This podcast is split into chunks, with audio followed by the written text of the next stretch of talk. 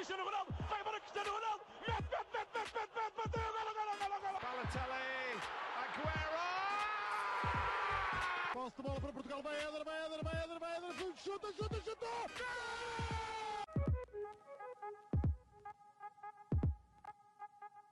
Olá a todos, bem-vindos a mais um episódio do nosso podcast Hispanenca. Uh, estou aqui acompanhado, como sempre, do, do João Blanco uh, e do Miguel Rocha. Agora, neste caso, o Rocha está cá de volta.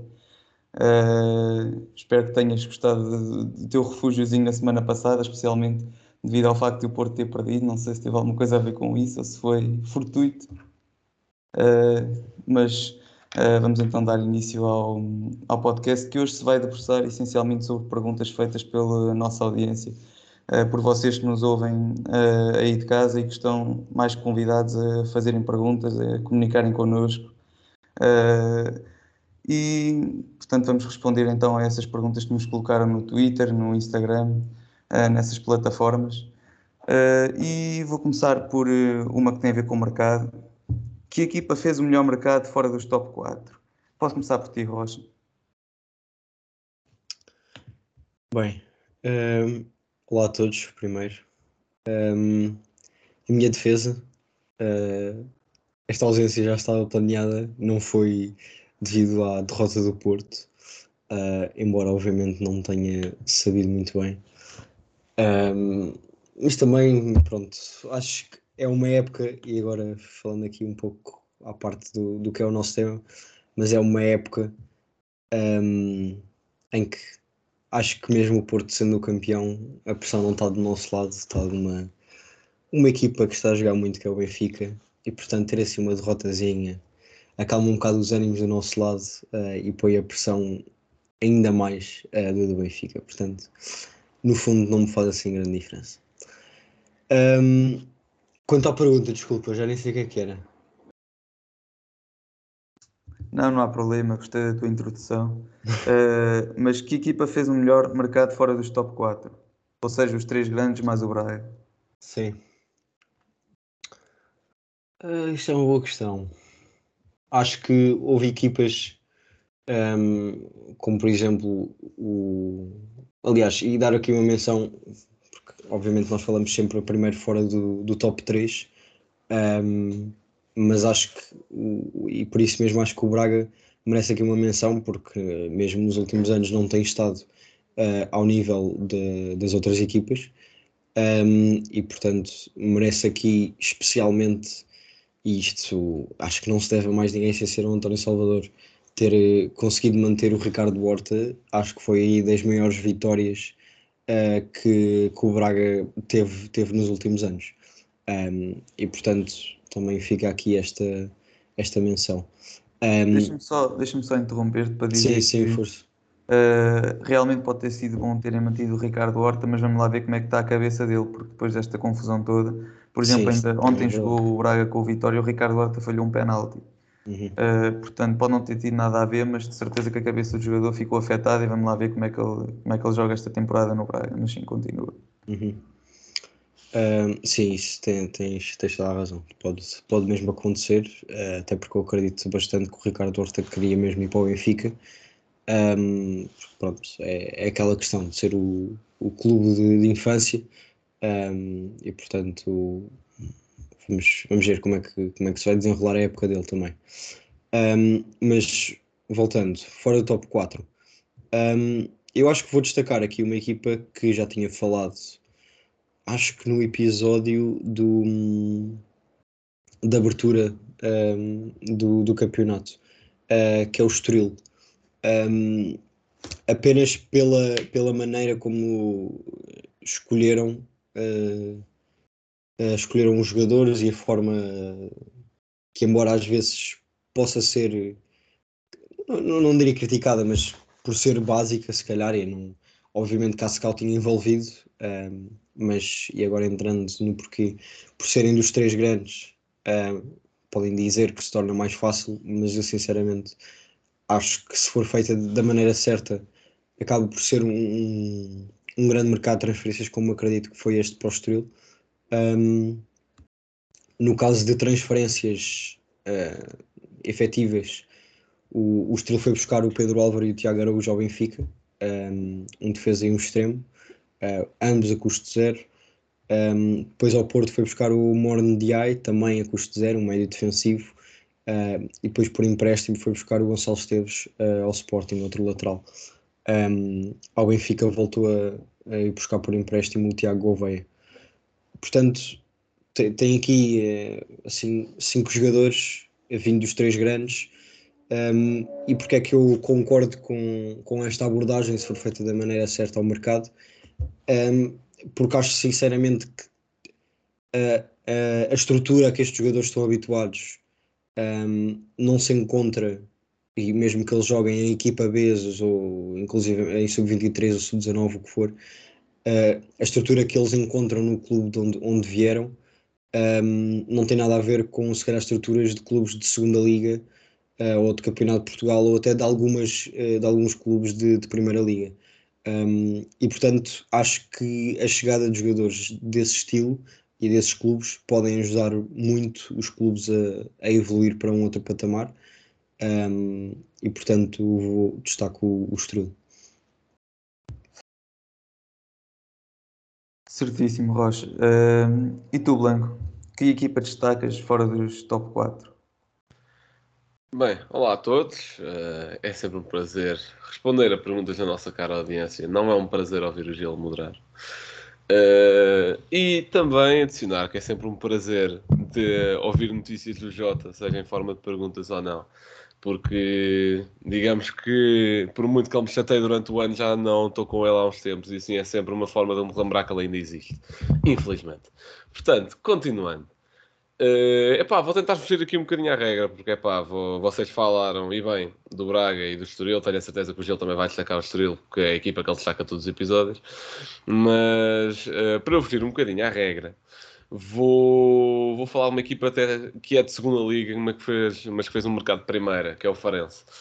Ora, o Farense, sendo que gastou um total de 0 euros em transferências, obviamente cá os salários, uh, sendo que aqui do Rui Costa do Santa Clara não sabe bem qual é que é o valor, se calhar pode ter havido algum encaixe monetário, mas o Farense, para a equipa de segunda liga e claramente quer atacar a subida, contratou, ora, Marco Matias, Talocha, Vítor Gonçalves, Marcos Paulo, Rui Costa, Lac Muscat, do Casa Pia, e isso tudo o que eu disse são jogadores de clubes de Primeira Liga. Depois também contratou jogadores que se calhar já não, não conheço tão bem, como Gonçalo Silva ao Radomiaque, ou o caso Trati ao Fortuna Citarde. Mas esses jogadores já não conheço tão bem, já não estou tão por dentro. Mas só os primeiros cinco nomes que eu disse já parece que é uma equipa que está a tentar lutar pelo sexto ou sétimo lugar na Primeira Liga. Portanto, uh, e lá está, e o risco não é muito grande. Uh, a menos que venham cá receber um salário exorbitante, o risco não é grande porque gastaram mesmo muito pouco em verbas de transferências e para uma equipa que quer atacar a subida parece-me um ponto adequado. Obviamente que o Farense, pelos primeiros jogos da temporada, percebe-se que tem coisas do vá, de cariz coletivo a resolver, uh, obviamente que um bom mercado é sempre metade do caminho e acho que fizeram um belo mercado. Portanto, em vez de destacar uma equipa de primeira, destaca uma de segunda.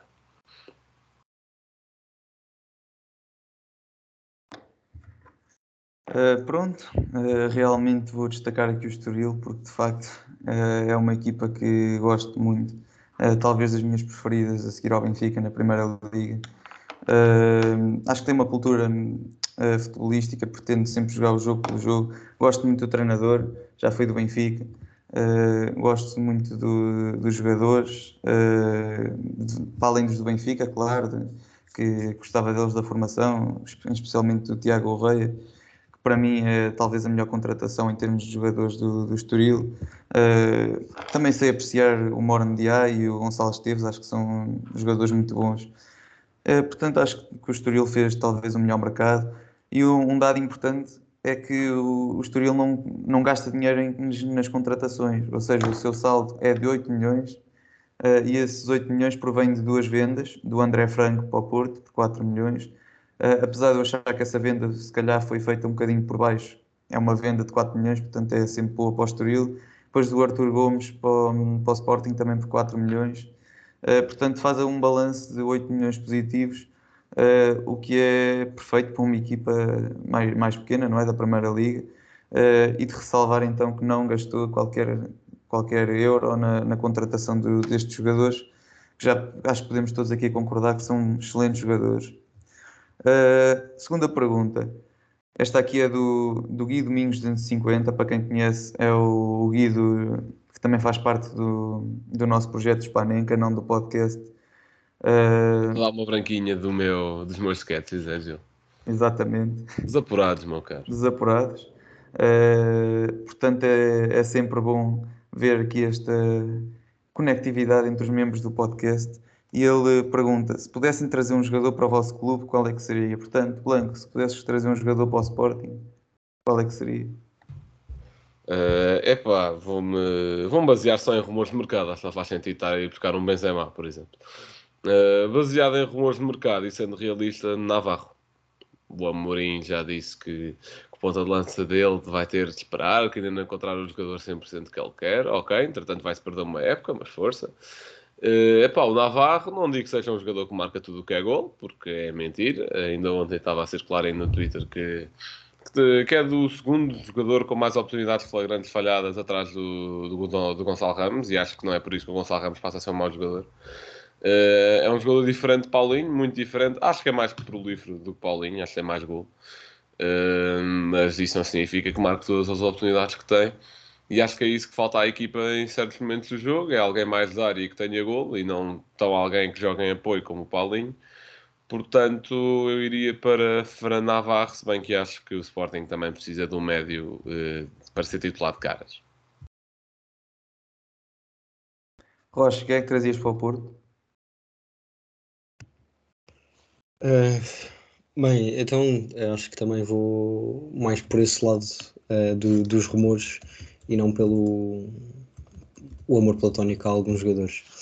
Um, e acho que vou uh, com o Matias Zaraco, um jogador do, do Atlético Mineiro, um, que realmente perguntaram-lhe até sobre, sobre o interesse do Porto e ele confirmou uh, mas acabou por, por não vir. acho que, pelo que li, disse que prefere ficar mais um ano no Brasil um, e só depois dar o salto. Um, infelizmente, o Porto tem tido experiências com a, alguns destes jogadores em que num ano acaba por não conseguir contratar um jogador e depois no ano seguinte uh, esse jogador já não sai pelos 10, 12 milhões que viria para o Porto. Um, e sai por 30 para um tubarão europeu. Portanto, veremos o que acontece com este.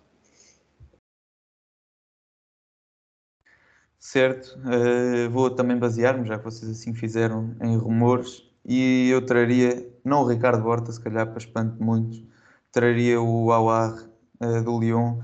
Uh, acho que é um jogador com uma qualidade excepcional para o campeonato português. Acho que iria ser provavelmente dos melhores jogadores pode fazer várias posições, médio centro, seja, um 8, pode fazer eh, médio ofensivo, pode, fazer atrás do, pode estar atrás do ponta de lança, como quase um 10, uh, eh, pode também fazer médio esquerdo, portanto era um jogador que acho que daria muito jeito para o Benfica, se calhar por eu a jogar, poluía a jogar mais como um médio ofensivo e tirava dali o Rafa, mas eu provavelmente traria esse jogador.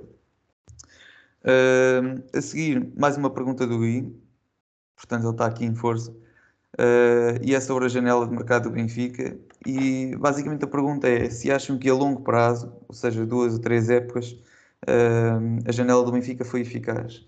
Posso começar por ti, Rocha? Bem, isso é, é algo que sinceramente eu acho difícil de, de dizer, apenas porque Imagina a longo prazo, uh, se, tendo em conta os, os, jogadores que o Benfica contratou uh, e sendo eles de, de bastante qualidade, um, obviamente que se pode dizer que em um, dois anos uh, já, já, já não estão cá e, ou seja, a longo prazo acabou por não ser eficaz. Agora, dois aspectos aqui que eu também acho que são importantes, que é o momento do Benfica, e ou seja, a necessidade do Benfica vencer, porque já não é campeão há aqui 4, 5 anos, não sei. Um, E portanto o Benfica Este, tem a é- vai necessidade. entrar o quarto ano. Vai ser o Pronto. quarto ano. Pronto, este Benfica não é campeão. Ou seja, Pronto. pronto, três anos, este é o Sim. quarto. Hum, portanto, o, o Benfica tem uma necessidade do imediato. Uh, e portanto, acho que tendo em conta essa perspectiva uh, do clube, uh, acho que as contratações que fez foram bem feitas. Uh, agora, perguntando a longo prazo, obviamente que um David Neres não, não se aguenta em Portugal muito tempo. Uh, por muito que ele tivesse já jogado muito bem lá fora e, e não- acabou por não dar o salto que podia ter dado. Um, acredito que agora se começa a jogar com a regularidade que já está a jogar e depois também explode na Champions, um, sai do Benfica para o ano no máximo dos máximos daqui a dois. Um, aquele jogador que veio do Feyenoord que eu ainda não vi jogar sinceramente, um, não, não vou dar assim uma grande opinião, mas acredito que seja bom também pelo que, pelo que vi a falar, um, pessoalmente no Twitter. Uh, depois o Enzo Fernandes é um jogador que esse já não é no máximo dos máximos daqui a dois, se for preciso, em janeiro já está um clube a vir buscá-lo, porque um jogador de 21 anos a jogar daquela forma é absolutamente ridículo uh, e, e não se vai aguentar muito tempo no Benfica. Um, e depois há uns assim um pouco um caso um pouco diferente, como a questão do Draxler, mas que demonstram essa necessidade do Benfica de vencer agora, ou seja, é um, um- uma direção que não, não está preocupada especialmente em preparar o, futuro com, com estes jogadores. O Draxler não é o futuro do Benfica. Um, e, é, e é exatamente isso, é, é um jogador para este ano, para o Benfica ganhar, ponto. Uh, e portanto é que, uh, ok, respondendo à pergunta, não, Uh, isto não é uma equipa para, para o futuro e não é uma equipa de longo prazo. Um, agora, se correr bem este ano e se estes investimentos todos uh, se traduzirem em títulos, uh, aí sim pode ter sido uma aposta que depois vai acabar por favorecer o Benfica nos próximos anos. Agora, é, é o 8 ou 80, uh, ou corre bem e o Benfica é campeão, ganha a Taça Portugal, imaginemos, e chega a uns quartos vá, da Champions um, e acaba por ficar com os bolsos cheios já só com as competições e depois acaba por vender David Neres, Enzo Fernandes uh, e ainda outros, mesmo os que já estão agora no plantel, seja Gonçalo Ramos, uh, o que for. Um, e depois aí sim vai apostar de uma forma uh, mais pensada para o futuro. Uh, ou então, se o Benfica não vence, uh, foi um ano perdido. E portanto, a direção do Benfica acho que vai ter de ter muito cuidado uh, nesta época. Qual é a tua opinião, Blanco, acerca da janela de transferências do mercado do Benfica? Bem, eu acho que em primeiro lugar é preciso esclarecer aqui o que é que é o ser benéfico a longo prazo. Se me vão dizer que os jogadores que o Benfica contratou neste mercado é para reter cá durante anos, não são. Mas isso é porque nenhum clube em Portugal é para isso. Infelizmente, estamos numa liga vendedora e onde há muita dificuldade em reter talento. Uh, o Luís Dias esteve cá, se não me engano, há um ano e meio ou dois. O Darwin, dois anos. Uh, o Sarabia, um, mas o Sarabia vinha de empréstimo. Mateus Nunes, alto, re- alto nível, dois anos também, ou vá, dois e uns picos, se contarmos quando ele começou a aparecer. Portanto, nós somos uma liga vendedora, é muito complicado, seja o jogador que seja, seja o clube que seja.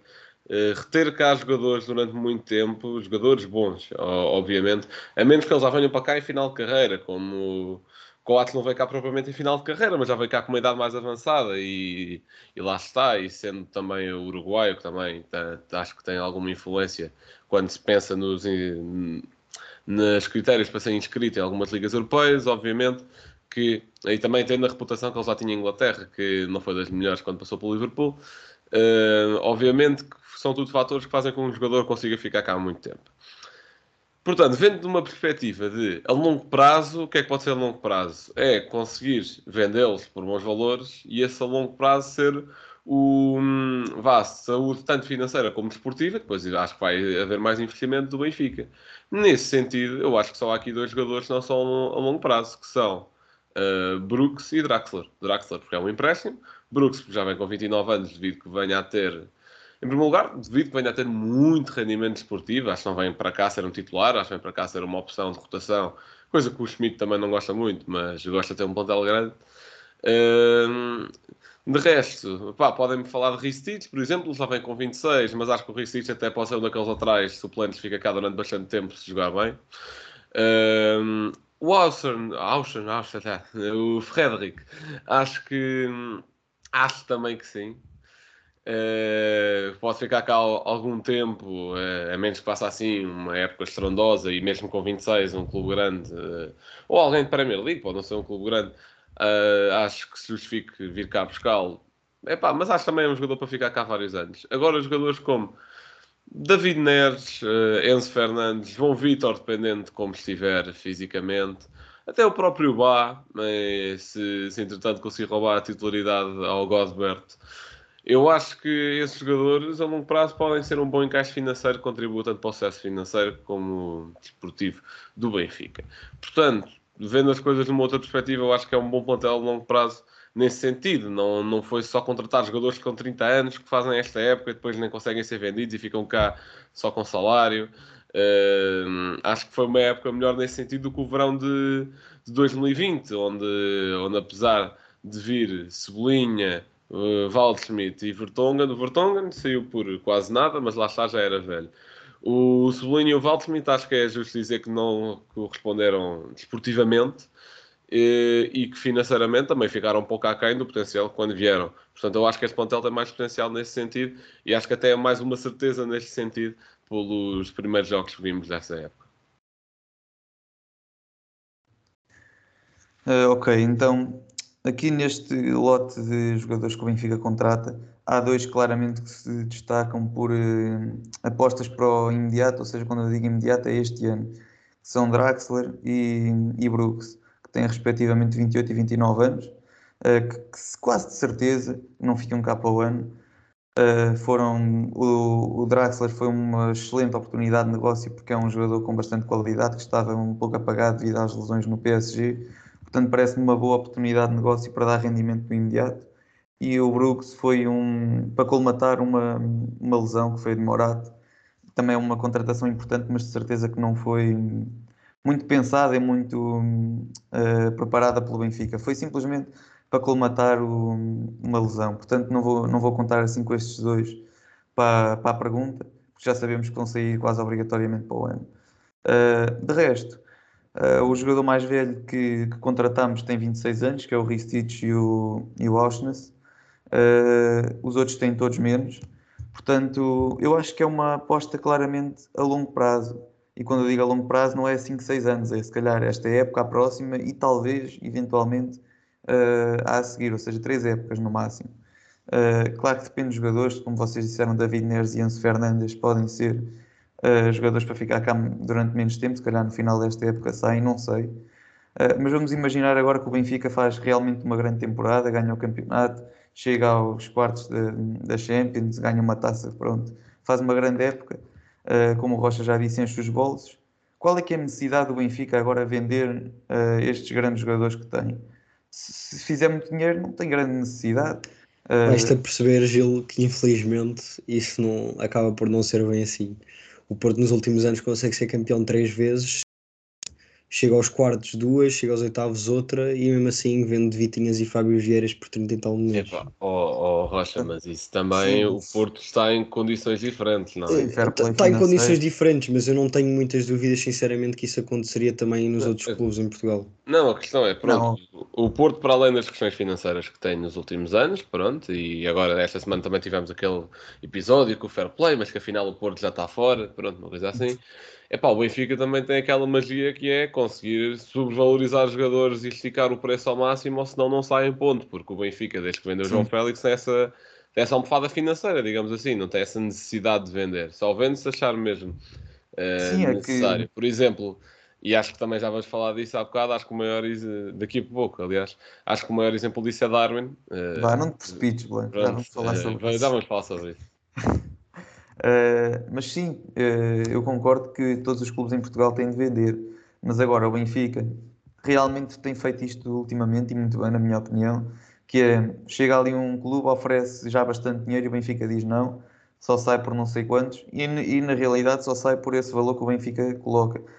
O Enzo tem uma cláusula de 120 milhões, não estou a dizer que vai ser vendido por isso, mas o Benfica, se não quiser mesmo vendê-lo e se tiver dinheiro, pode dizer não. Uh, o Enzo tem uma cláusula de 120, uh, sai, não, não, sai por, pelo valor que vocês estão a oferecer. O Neres tem uma cláusula de 100, uh, mesma história. O Auschwitz tem, acho que é 50 milhões, mas pronto, também é, é uma quantia uh, sobrenatural para, para, para, as contas do Benfica, se entrasse. Uh, pronto, o João Vitor também deve ter uma cláusula a rondar os 100 milhões. São tudo cláusulas altíssimas, ou seja, se o Benfica não quiser vender e se sentir confortável, ou então se quiser esticar o preço ao máximo, consegue. Isto tudo para dizer o quê? Penso que mesmo que saia um jogador, se calhar basta sair um jogador por 50 milhões ou alguma coisa parecida, que o Benfica já não, já não tem de vender uh, mais jogadores e pode mantê-los para a temporada a seguir. E dessa forma, estes jogadores que são tão apetecíveis podem ficar mais, mais tempo. Portanto, concluindo, acho que é um, uma boa janela de transferências a médio e longo prazo, entenda-se nas próximas duas, três épocas. Uh, falemos agora do Sporting, já falámos do Benfica, falamos agora do Sporting. Uh, é uma pergunta, mais uma vez, do Gui. Sporting vendeu o campeonato? Epá, sim. Sim, no sentido. Lá está, e nem é só Mateus Nunes, né? não é só Palhinha. Obviamente que vender um meio campo titular de uma época para outra e depois é esperar alguma coisa, enfim, não, não acho que faça sentido, mas acho que o Sporting vendeu o campeonato por preferir uh, vá manter o dinheiro de Palhinha e Mateus Nunes nos bolsos de alguém, não sei, porque faz-me confusão como é que em duas épocas de Champions e com as vendas no momento, por exemplo, uh, o Sporting ainda está assim tantos anos financeiros, não sei o que é que andamos a gastar e o que é que não nos dizem, pronto. Um, epá, faz-me confusão como é que é 65 milhões, e nem pego nos monumentos, 65 milhões de Palhinha e Mateus Nunes, como é que é pouco investido em jogadores, porque desde a saída de Palhinha, uh, acho que, para além do Arthur Gomes e do Sotiris, acho que não contratámos ninguém depois da saída de Palhinha. Acho que tudo o que era. Eu acho que o planeamento do Sporting até ao início da pré-época foi incrível. Foi, pá, tínhamos um bom plantel no início da pré-época e acho que, pronto, faltava tal questão do avançado, mas isso já é uma luta antiga. Uh, agora, chega-se ao final do mercado, o plantel do Sporting está N vezes pior do que o do ano passado. Uh, eu, pelo menos, acho isso.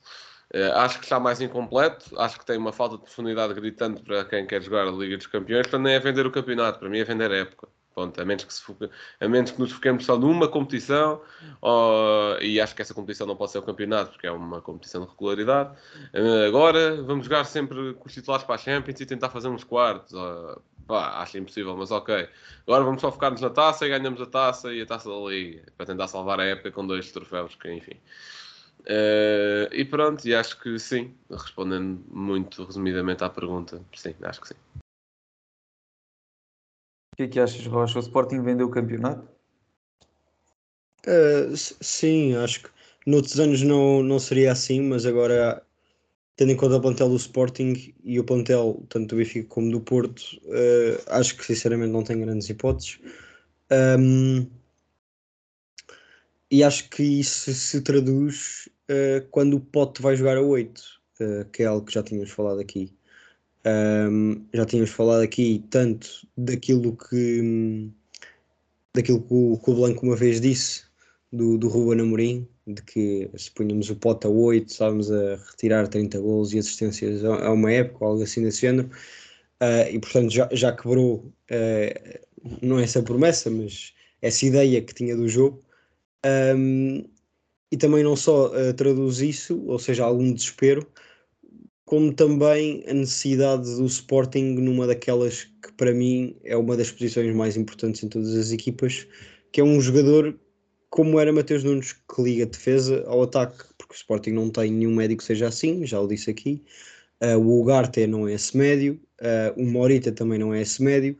Por muito bom que sejam, são bons naquilo que fazem, que é seja a defender, seja uh, de alguma criatividade, seja a sair de pressão. Agora, não são bons, especialmente como era Matheus Nunes, obviamente, uh, a ligar o jogo. Um, e isso, para mim, é das coisas que faz mais, mais diferença numa equipa.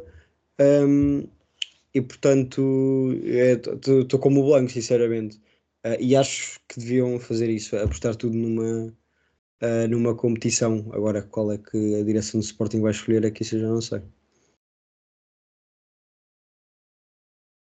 Certo, eu concordo com, com o que vocês disseram. Uh, acho que o Sporting, a partir do momento que vende Tabata uh, para segurar Mateus Nunes e depois vende Mateus Nunes, mostra uma total falta de planeamento uh, e, de certa forma, estava a vender ali, de facto, o campeonato. Não sei se era por falta de dinheiro, hum, sinceramente, não estou muito a par das finanças do Sporting, mas se era falta de dinheiro, porque é que não vendeu só o Mateus Nunes e deixou estar o Tabata? Se o objetivo era segurar o Mateus Nunes, então porque é que o vendeu? Uh, pronto, acho que o Sporting tem um plantel uh, desequilibrado, uh, tem não sei quantos extremos, pai 5, acho eu, não tem ponta de lança, quer dizer, tem o Paulinho, mas está lesionado, não sei se vocês ainda, ainda, acham que ele é assim um ponta de lança de referência que querem para o Sporting. médios, lá está, falta um médio, um 8 que ligue defesa e ataque, construção e servir bem os da frente pronto, é uma. parece-me uma, uma, uma má gestão uh, de, pela parte do, do presidente do Sporting e da sua estrutura, da estrutura técnica. Uh, e é isto. Uh, passando à próxima pergunta, que é do Pedro F. Machado. é um, um velho amigo nosso aqui do, do podcast. Ele está no Futebol 120, também tem um podcast eu não o conheço, porque aderi a este podcast só este ano, mas tenho ouvido falar bastante bem dele uh, no, desde que vim para aqui. Já cá veio várias vezes. Portanto, um abraço para ele. E a questão é a seguinte: dos guarda-redes contratados por clubes da Primeira Liga, qual é que se tem evidenciado mais? Uh, podes começar, Rocha? Bem, sinceramente, eu fui ver e acho que apenas dois guarda-redes que foram contratados esta época por equipas portuguesas é que são efetivamente titulares e têm jogado, um, que é o do Vizela e do Aroca. E portanto, tendo em conta que o Porto uh, só jogou contra o Vizela uh, e o Vizela até jogou bastante bem, eu vou destacar o guarda-redes do Vizela, que se chama Fabian Buntic. Exatamente. Blanco? Bem, vou fazer aqui uma batota. Porque. É... Lá a pergunta, mesmo palavra por palavra. Eu leio, não te falte nada. Dos guarda-redes contratados por clubes da Primeira Liga, qual o que se tem evidenciado mais? Contratados, ok. Uma boa, uma boa pergunta, acho que isto me serve. Contratados implica assinar contrato com a equipa em questão, contrato permanente. Uh, não é partilha de salários por empréstimo. Portanto, um jogador que estivesse emprestado e que fosse adquirido a 100% esta época, acho que só é válido a partir desta época. Nesse sentido, vou destacar, e fazendo aqui um pequeno, vá, contornar a regra, uh, vou destacar Jonathan, do Rio Ave, que está a fazer um bom início de campeonato, o Porto que o diga, e hum, acho, apesar do Rio Ave, acho que a primeira vitória no campeonato até foi contra o, contra o Porto. Acho que em termos coletivos podia ter corrido melhor o arranque. Uh, acho que tem sinais promissores e também já destaquei algumas vezes aqui o Guga, que é um jogador que eu gosto bastante. Uh, portanto, com o Jonathan e faço aqui esta, vá, esta curva, assim ao lado. Boa Marosca. Uh, mas agora vou, eu vou falar. Realmente o Rocha disse que era o guarda-redes do Aroca uh, e o guarda-redes do, do Vizela. E eu vou basicamente pelo mesmo raciocínio do, do Rocha, que deu muito trabalho ao Benfica. Não é que tenha feito a exibição dos sonhos, mas fez lá algumas defesas importantes. Portanto, é o Buntites. Uh, voltando agora ao nosso amigo Gui, ele pergunta: acreditam em sucessos com janelas eh, de transferência tipo Nottingham Forest lá na, na, Premier League? Só para dar um pouco de contexto, contrataram 26 jogadores e dispensaram alguma coisa como, como 18. Uh, Lando, podes começar.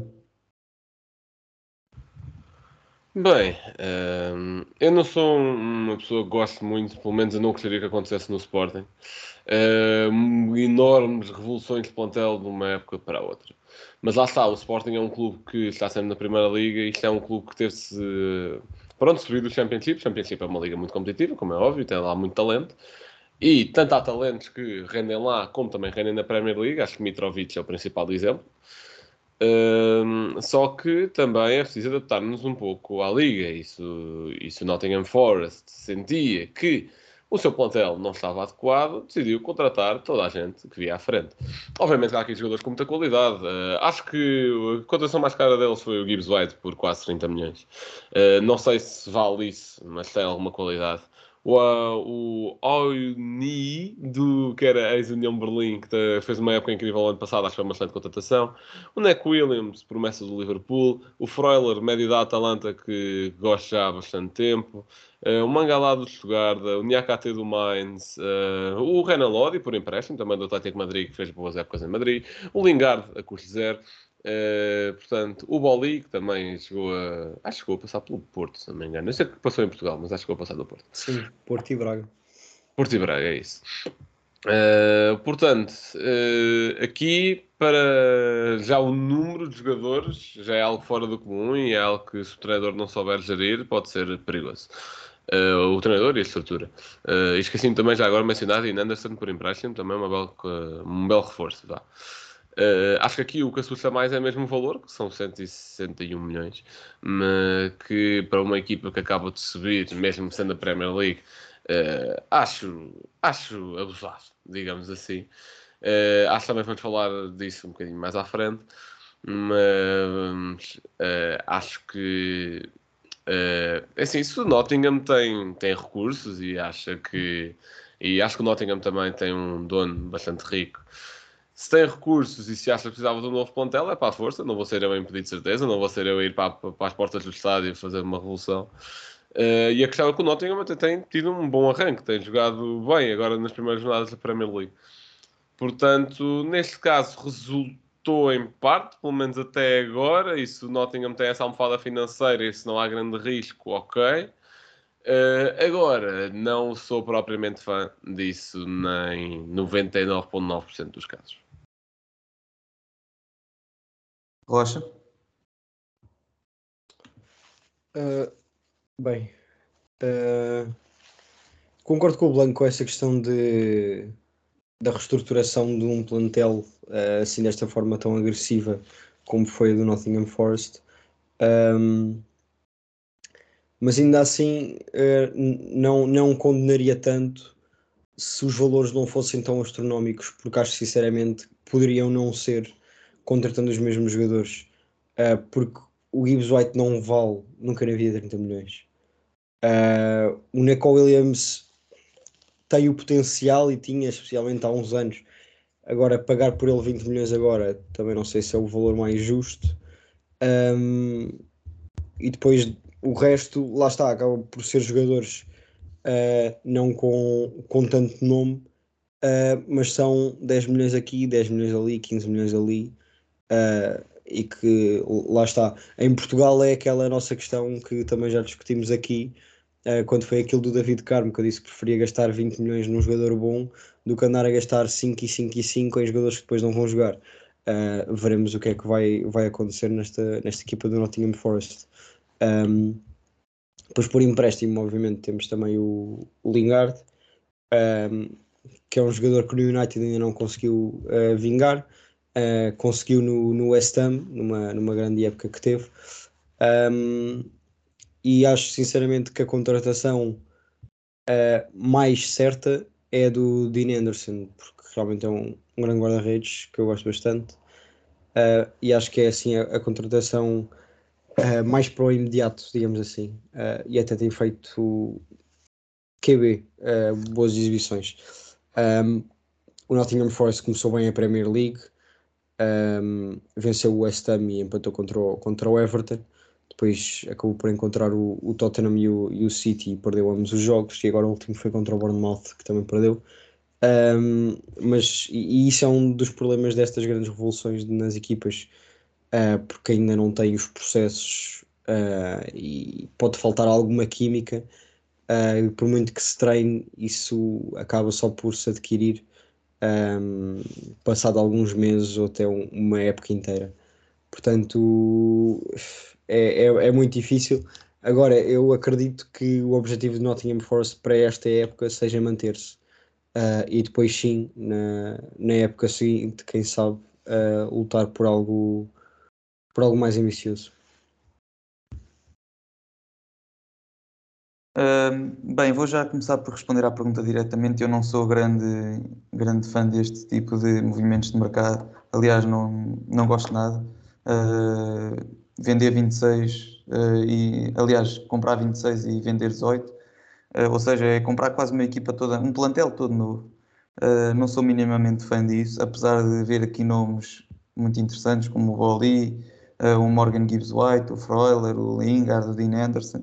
São de facto nomes interessantes, mas num contexto em que caem todos de paraquedas basicamente no novo clube, não, não concordo minimamente. Uh, acho que é preciso um núcleo duro, acho que é preciso jogadores com história no clube para, para integrarem esses jogadores, acho que isso é importante, ainda por cima no Nottingham Forest, que é um clube histórico. Uh, por exemplo, tem, temos aqui o exemplo do Benfica, que o ano passado ninguém dava nada pelo Benfica, que dizia que tinham de ser vendidos os jogadores todos uh, e contratados todos novos, eu não concordava com isso, aliás, acho que não foi isso que se fez, acho, acho que se contratou cirurgicamente para posições necessárias, mas manteve-se o núcleo duro, Otamendi, Vlaco Uh, por exemplo, jogadores desses, Gonçalo Ramos, Rafa, manteve-se assim Grimaldo, manteve-se no núcleo duro e depois contratou-se jogadores para, para posições que realmente faltavam. Eu acho que é por aí que as equipas têm de ir. Se não está a correr bem, devem procurar manter os melhores jogadores uh, e contratar jogadores que realmente acrescentem, não em excesso, uh, não em excesso, não em grande quantidade. Vá. Uh, portanto, não, não sou, não acredito neste tipo de janelas de transferência, neste tipo de movimentos de mercado. Uh, agora uma pergunta do Leandro17, um abraço para ele. Cucurella vai afirmar-se no Chelsea? Passamos para a Liga Inglesa agora. Uh, Rocha. Bem, eu, a minha opinião sobre o Cucurella é que acho que foi um jogador pelo qual foi paga um preço uh, completamente absurdo. Um, é um jogador que tem qualidade, obviamente, uh, e já se sabe que clubes de Premier League, mesmo que sejam clubes de fim de tabela ou de meia tabela, são, são, são clubes com qualidade. Uh, e o Brighton tinha, tinha jogos interessantes. Um, agora, acho que pagar, não sei se foi 60 milhões Uh, acho sinceramente que, que acaba por ser um absurdo. Um, também tendo em conta os jogadores que o, que o Chelsea tem, uh, porque acho que Rich James e Chilwell dão mais do que conta do, do trabalho. Uh, e lá está, a pergunta era se ele se ia afirmar.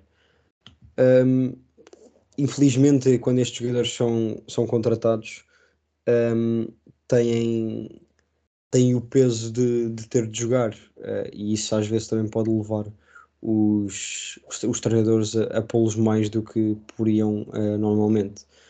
Um, e não sei, uh, o Chelsea foi, foi pro em contratar defesas esta temporada e por bastantes milhões. Foi à loucura também com o Fofana. Um, mas lá está, o, o, melhor exemplo até se calhar é mesmo o, o, deste fim de semana, no jogo contra o West Ham, um, quando o Cucurella foi, foi titular, se não me engano, e saiu, entrou o Ben Chilwell, que fez um gol e uma assistência e fez a reviravolta para o Chelsea frente ao West Ham. Uh, obviamente que é um jogo, não estou a dizer que o Cucurella é um jogador péssimo, não é isso que eu estou a dizer. Agora, o valor que foi pago por ele, uh, na minha opinião, foi um absurdo Uh, e isso pode levar às vezes a que ele seja mais vezes titular por pressão, por pressões exteriores do que os jogadores que se calhar têm mais qualidade.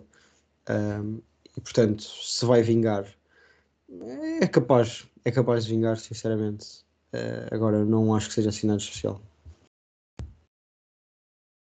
Blanca, a tua opinião sobre a afirmação de Cucurella no Chelsea?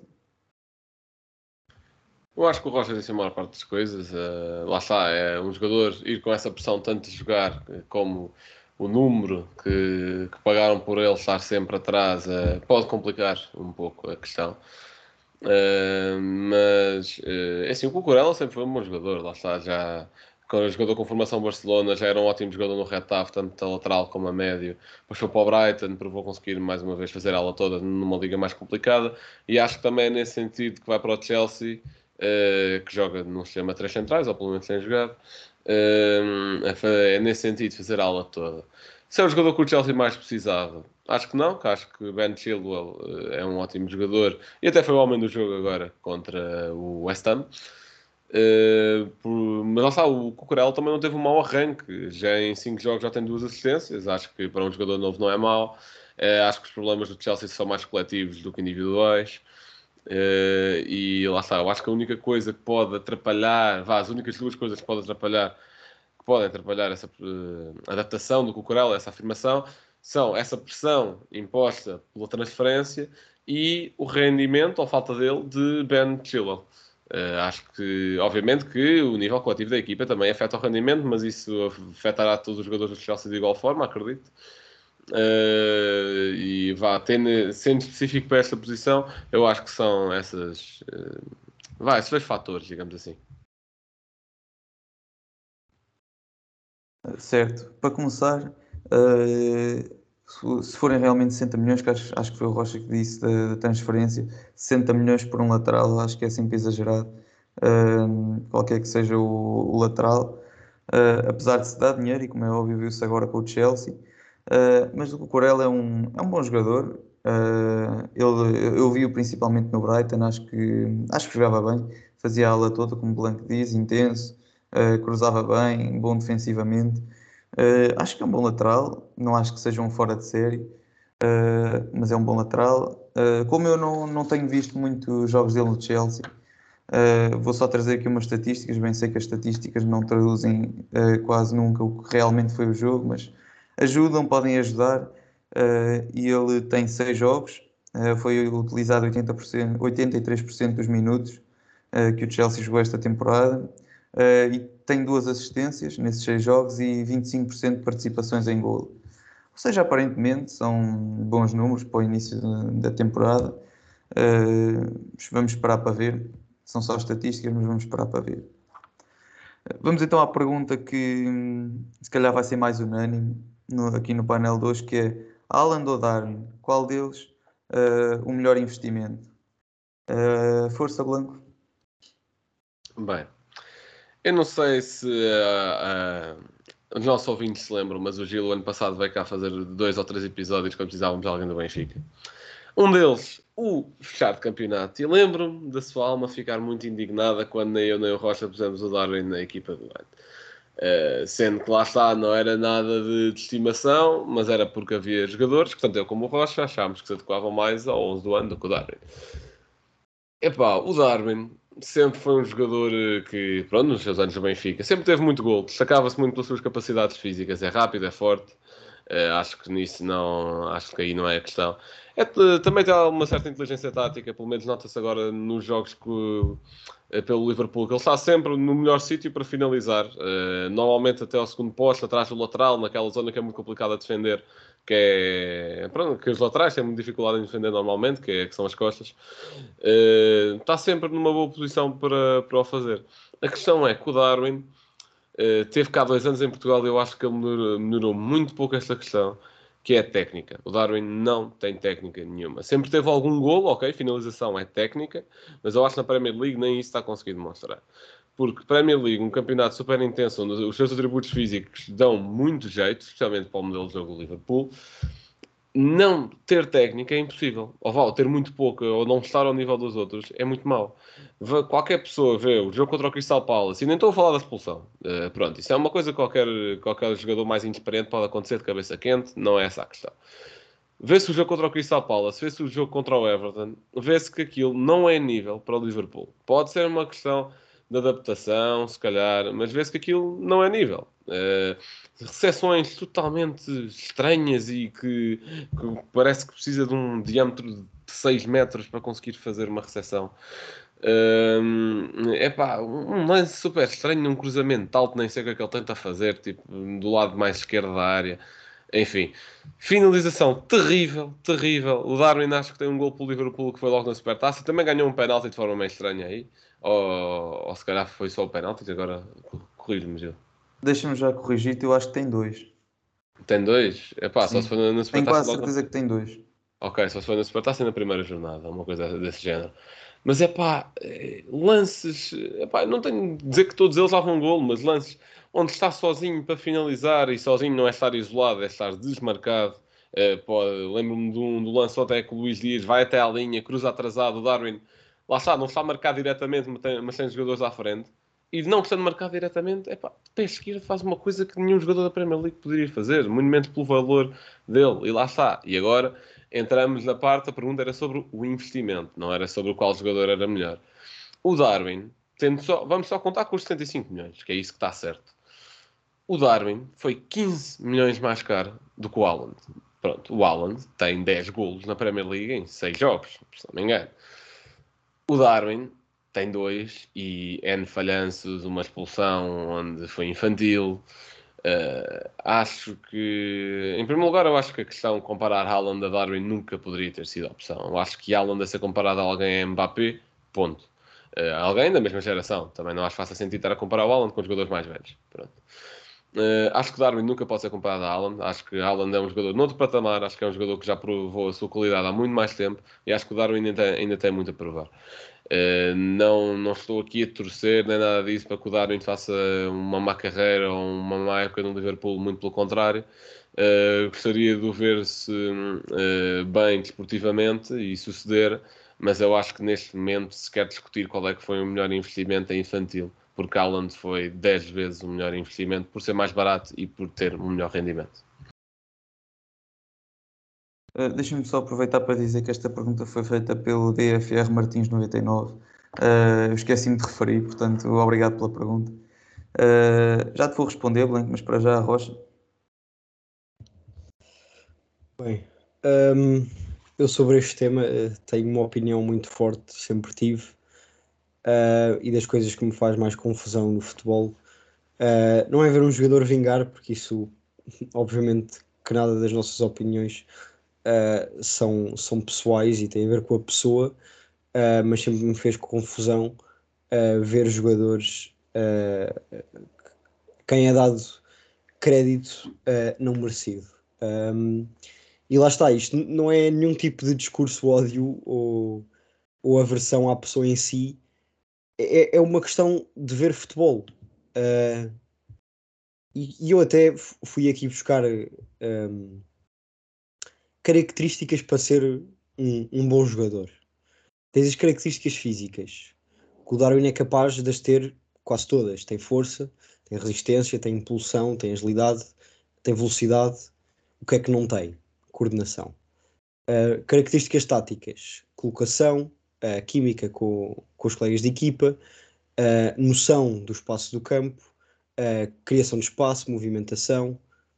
É capaz de ter. O que é que não tem? muita finalização. Porque finalização é diferente de ter golo. Uh, e isso é, é, um ponto que, que eu acho que é importante. Um, características psicológicas: coragem, agressividade, personalidade, iniciativa, determinação, decisão. Lá está. Como disse, isto não é uma questão pessoal, portanto acredito que o Darwin tenha isto tudo. O que é que o Darwin não tem? O Darwin não tem pés. Aquilo não é um jogador para Premier League, muito menos é um jogador para Liverpool, muito menos é um jogador para 75 milhões. O Darwin é capaz de ser dos jogadores que joga ao mais alto nível que eu vejo que tem menos técnica. E isso é uma coisa absurda. Como é que há pessoas que não veem isso? Porque não é uma questão de opinião, é uma questão de ver o jogo. O Darwin não tem peso, o Darwin não consegue fazer uma recepção, às vezes não consegue fazer um passe, não consegue direcionar um remate. É, porque as pessoas confundem muito a questão de ter golo e a questão de conseguir fazer estas coisas todas.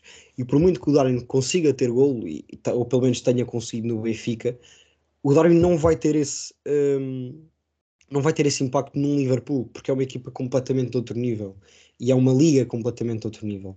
E comparar Darwin a Haaland é dos maiores crimes de sempre do futebol. Uh, é que eu sinceramente nem sei de onde é que isso surgiu. Uh, é que o Haaland na Liga dos Campeões tem 19 jogos, 23 golos. O Haaland estreou-se com 4 golos na Liga Alemã. O Haaland tem 67 jogos e 62 golos na Liga Alemã. O Darwin já marcou 9 golos pela seleção num só jogo. O Haaland é um jogador que, que o Darwin nunca vai ser. Isso nunca foi e nem sei como é que essa ideia pode ter surgido alguma vez. É que a única coisa que despoltou isso foi o valor que foi pago pelo Darwin, que foi uma coisa absolutamente ridícula. Uh, e portanto, voltando à questão, quem vai ter mais rendimento, um, eu acho sinceramente que isso nem é uma pergunta. A pergunta deveria ser se o Darwin vai ter rendimento, porque que o Alan vai ter rendimento é, é, é dado. Uh, tenho zero dúvidas que o Alan vai ter rendimento, tenho zero dúvidas que vai lutar pela bola daqui a uns anos e tenho zero dúvidas que vai ser dos maiores avançados de todos os tempos. Uh, agora, as dúvidas que eu tenho é se o Darwin sequer vai conseguir ser titular ao longo da época do Liverpool. E portanto, só pelas questões que se põem, tanto para Darwin como para Haaland, se vê a diferença dos dois.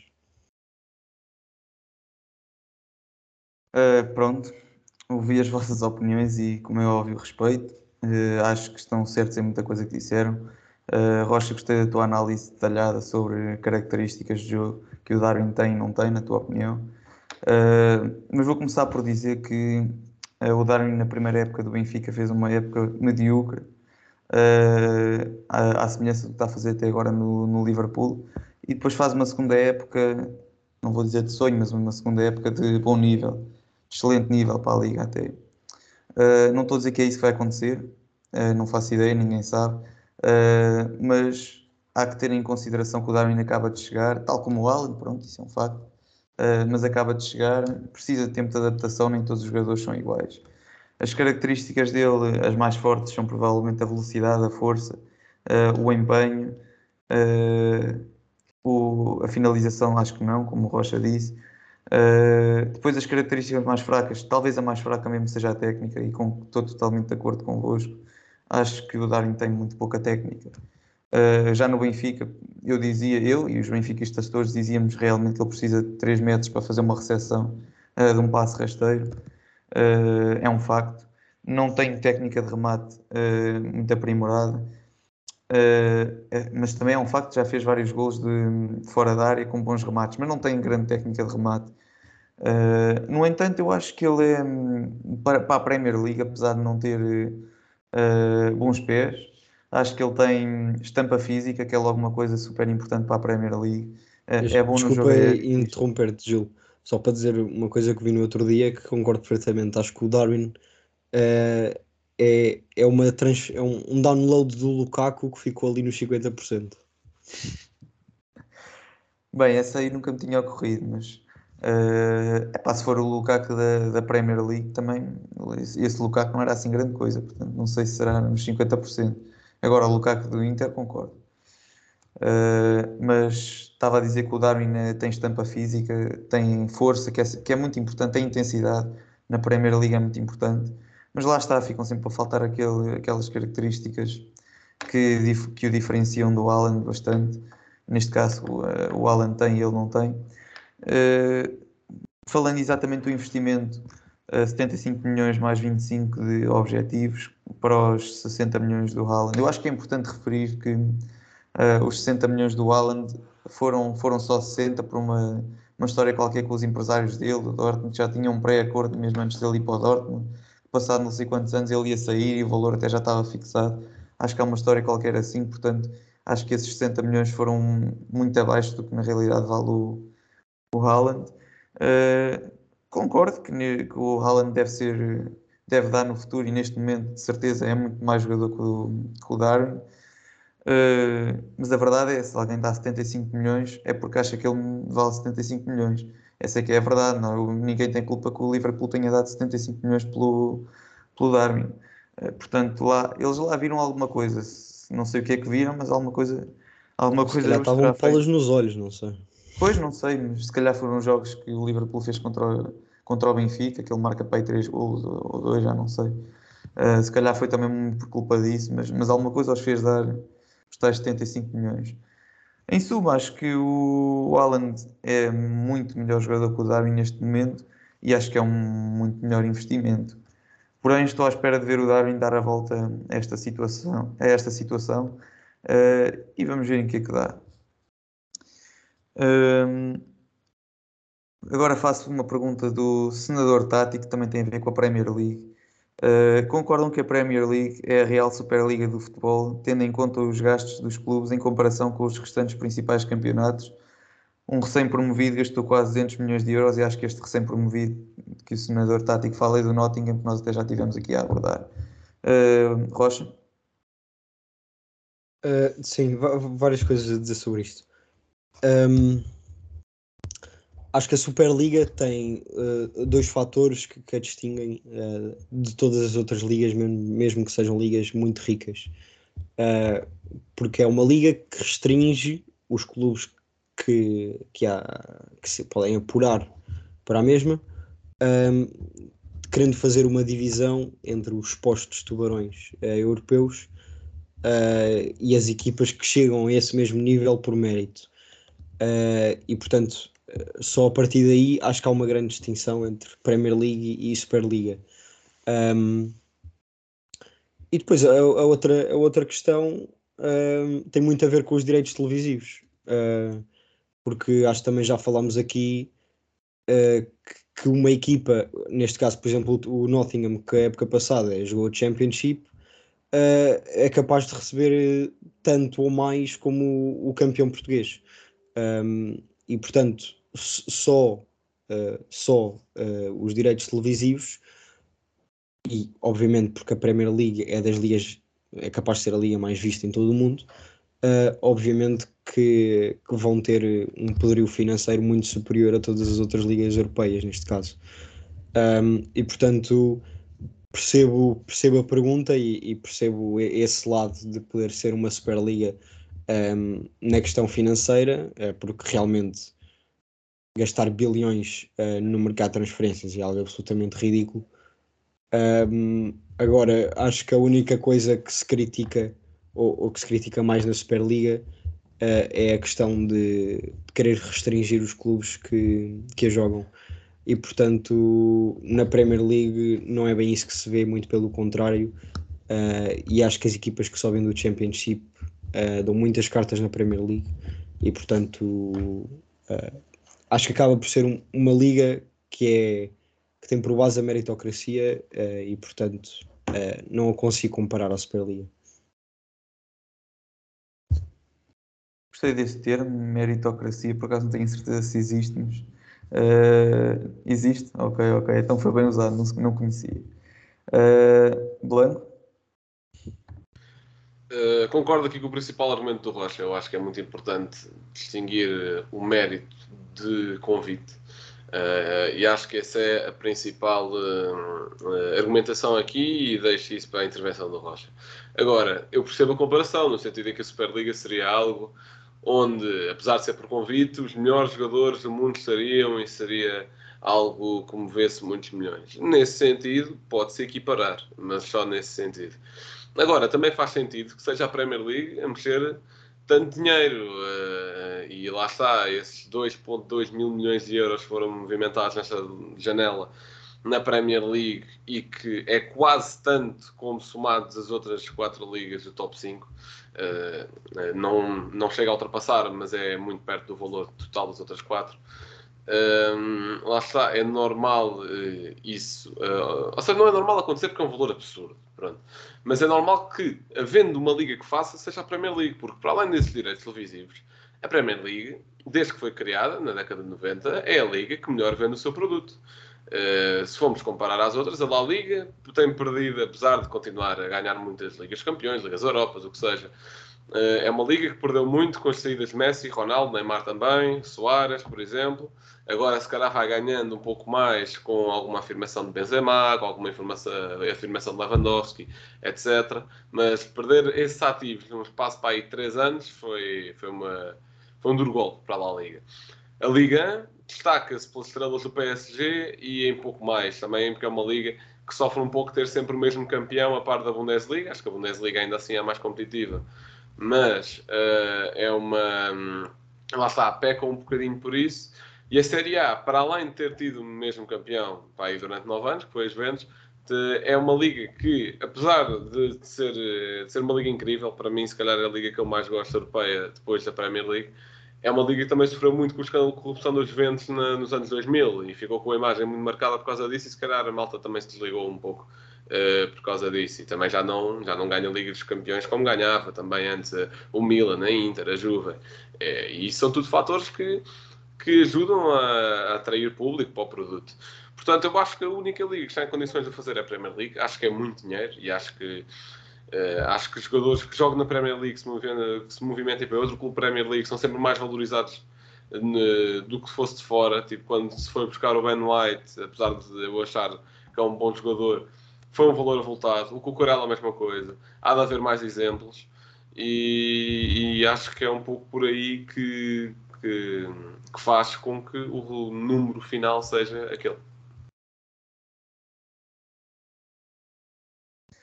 Uh, pronto, acho que vocês já fizeram uma análise bastante completa a esta pergunta. Eu vou só deixar aqui uh, alguma, alguns apontamentos que eu acho uh, que espelham bem o que é que se passa, que é, por exemplo, o Nottingham Forest, o, as suas despesas este ano, as suas compras, equivalem praticamente ao orçamento da Primeira Liga Portuguesa. Ou seja, Uh, um clube recém-promovido do Championship tem tanto orçamento como uma, uma liga portuguesa inteira, a Primeira Liga. E acho que isto é, pronto, espalha bem o que é, que é o poderio financeiro que existe na Premier League, uh, todas as contratações que se fazem por valores avultadíssimos e que um, já são normais. Uh, portanto, é, é isto. É uma Superliga, de facto, sem a parte do. Aliás, com a parte do mérito, como, como vocês estavam a referir. Uh, e vamos então para a última pergunta do Gui, acabamos com o Gui, que é qual o, maior, qual o maior candidato a vencer as cinco principais ligas? Portanto, uma pergunta mais abrangente, Blanco. Na tua opinião, claro. Sim, claro, eu acho que isso também tem a ver um pouco com o mercado, porque lá está, eu acho que o bom mercado, já disse há pouco, acho que é sempre meio caminho andado para chegar à vitória. Bem, eu acho que a Premier League vai dar Arsenal, porque vejo um Liverpool muito almariado. Vejo o Manchester City também pouco constante, o United em reconstrução, o Chelsea também um pouco estranho, um Tottenham um pouco mais constante, mas é o Tottenham, portanto vejo a equipa mais constante e mais construída nesse sentido, sendo o Arsenal. Epá, a Bundesliga vai dar Bayern, acho eu. Uh, a Liga Francesa acho que vai dar PSG também. Uh, acho que as principais dúvidas são a La Liga e a Série A.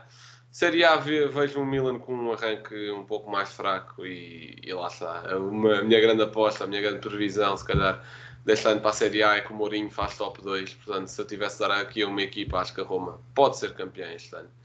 Um, se bem que agora no início do campeonato também apanhou equipas mais fracas, mas muitas vezes também é contra essas que se perdem campeonatos, portanto é bom ganhar já esses jogos. Uh, na La Liga, acho que vai dar Real Madrid, uh, porque apesar do Barcelona ter uma grande equipa, acho que Acho que é preciso dar tempo ao tempo ao projeto e acho que duvido que consigam já ganhar um campeonato a um Real Madrid que, apesar da perda de Casemiro, tem um projeto mais sólido, tem um 11 mais sólido, uh, que é campeão de Champions também e tem essa tal estrelinha de galáctica, digamos assim. Uh, portanto, se eu tivesse de dar alguns candidatos, seriam esses. Rocha, quais são as tuas previsões? Bem, uh, então, Liga Inglesa acho que vai ser entre Arsenal e Manchester City. Uh, gostava de ver o Arsenal. Liga Italiana acho que vai ser entre Roma e Milan. Gostava de ver a Roma. Liga Espanhola vai ser entre Barcelona e Real Madrid. Uh, acho lá está, como o Blanco disse, por muito boa equipa que, que, o Barcelona mesmo assim tem esta época, acho que o Real continua a ser mais equipa. Um, e portanto acho que ainda vai dar Real Madrid. Uh, acredito que num, num, futuro próximo, se o Barcelona mantiver algum destes jogadores, pode ser diferente. Um, Liga Francesa. Eu sinceramente não acho que seja assim tão fácil para o PSG.